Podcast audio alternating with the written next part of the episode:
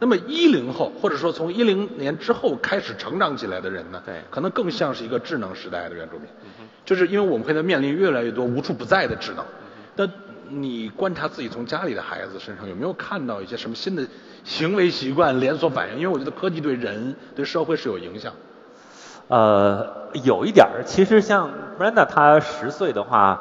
已经变成一个完全是这个熟练的手机用户，有时候跟我抢手机在呃玩儿，是吧所以她嗯她对手机的这种使用，比我有时候还要更熟练一些。嗯但是有我也在想哈、就是呃，智能时代会改变他们什么样的这种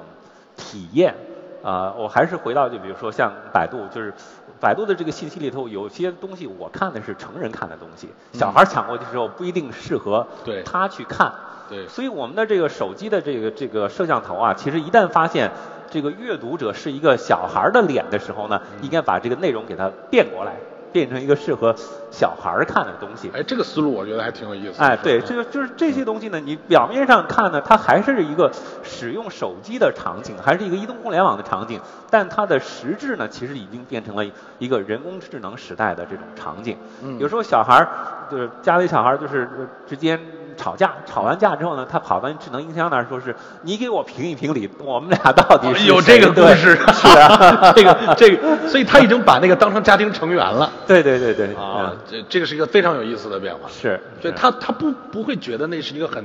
奇怪的，就距对离他好感像觉得就是机器就应该懂我。啊，我们原来觉得说机器就是机器，它不懂我，对吧？对对随着这个人工智能时代的这种来临，随着这个人工智能技术的这种成熟呢，大家对于机器的这种期望值其实逐步的在往上走的。嗯很多原来不觉得能解决的问题，未来他觉得会解决，嗯，他认为就应该解决。这是个非常重要的变化，是就是因为人的对对科技的期待其实不一样。对，对吧？就本质上呢，以前我们可能就是说那就是个工具嘛，对反正怎么样就归我用，我们就是一直跟着技术进步这么长起来的，对吧？就是我们这代人老是觉得说啊，我我打字的话，我用键盘打字，这个多舒服啊，对快，对啊、对，用鼠标多精准呐、对后来就是移动互联网起来之后说，没有键盘了，也没有鼠标了，我们觉得很难受，很惶恐。但是我们的孩子呢，三岁的时候他就知道怎么玩那玩意儿，对你让他三岁玩玩键盘看看，对他玩不了。嗯，所以我们一直得为了这个这个技术的这种进步呢，不停的去